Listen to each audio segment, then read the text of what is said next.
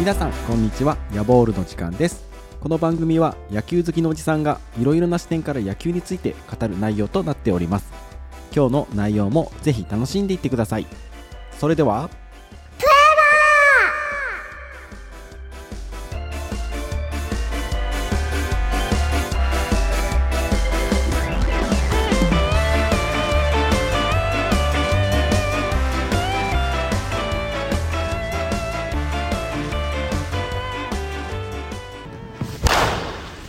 皆様改めましてこんにちは。ヤボールの時間です。今日は伝説の大投手について話をしたいと思います。63勝22敗防御率1.74さてこれは誰の障害成績でしょうか？というところから開始しましたがこれはもちろん沢村栄治投手の成績になります。こう名前がですね賞の名前として、まあ、沢村賞っていう賞があるんですけども、えー、残っているというか付けられているというのは沢村賞しか日本にはありません。で同じような賞にサイ・ヤング賞というメジャーリーグにあるんですけどもそのサイ・ヤング賞よりも先に作られたのがこの沢村賞になります。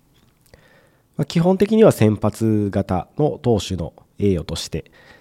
えー、与えられるものになっていますが、まあ、その賞の名前に残るほどの大投手が沢村栄一さんになります。沢村さんはですね、えー、三重県の出身ということで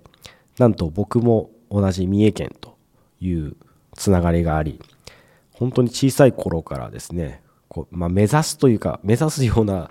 あのほどの選手じゃ僕はなかったですけども、えー、なんかこうつながりを感じてですねずっと小さい頃から好きだったというのは覚えています。最初は多分小学校の時に図書館に電気物語のような形で、えー、沢村投手の本がありましてで当時僕も野球が大好きでもう野球に関する本だけは読んでたと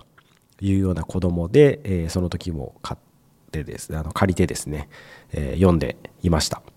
でやっぱり同じ三重県出身っていうことでですね僕もこれ下手したら生まれ変わりなんじゃないかとか思って、まあ、すごいボールが投げれるようになりたいなと思って、まあ、小さい頃は特にピッチャー目指してこう速い球投げれるようにと思って頑張って投げてた覚えがあります。で当時はそうですね小学生ながらに覚えてた記憶としてはベーブ・ルースをこうアウトにしてっていうようなあのメジャーリーグのチームがその時にあの来日してとでまだ当時17歳ぐらいの沢村さんが、えー、もうほぼほぼ無失点に抑えてっていうようなことが書いてあったことと、まあ、若くして、えー、戦争で亡くなってしまったっていうこの2つですかねはすごく印象に残っています。でもう一つはやっぱり沢村さんというとこうとにかく速い速球。そして、まあ、ケンガのドロップって呼ばれていた縦に大きく割れるようなカーブというこの2種類のボールというのが皆さん思い浮かべるんじゃないでしょうか。でまたこのストレートに関してはですね何て言うんですかね、えー、まあ、すごい古い映像だったりとか、まあ、そういったものから何かこう球速を導き出せないかっていうことでいろんなことが行われたりとかあとはその当時ボールを見たことがある選手たちにこう証言を聞いてとかっていう風にしていや実はなんか160キロ超えてたんじゃないかとかいや実はそんなに速くなかったんじゃないかみたいな論争が未だになされてるわけですけども、まあ、多分おそらくですね、まあ、どんだけこう科学が発展してももうその最終的な何キロだったかっていうのはもうわからないと思いますただそれがまたこううん、イメージをかきたててくれるというような、まあ、良さがあるのじゃないかなと思います。いやあの選手はやっぱこれぐらい出てたよっていうような、まあ、結果結論が出ない話なんですけども、まあ、そういった会話でこう盛り上がれるのも一ついいなというふうに思っています沢村さんはちなみに1917年大正6年の2月1日生まれですで、えー、残念ながらですね1944年昭和19年の12月2日に、えー、海の上でこう船の上で、えー、戦死したということで、えー、その時まだ27歳ということで全然若者だったわけですね。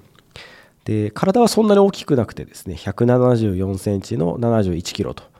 いうふうに言われていて、まあ、今のプロ野球選手とかでいうとどっちかというと小柄な方に入ると思うんですけども。でそして意外に知られていないですね沢村さんはなんと左打ちだったというようなことが、えー、書かれて、えー、います。大谷選手と同じ右投げ左打ちということになります。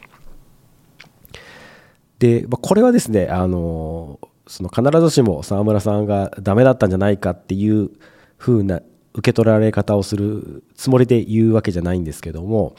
実はですね先ほども述べた1934年にメジャーリーグの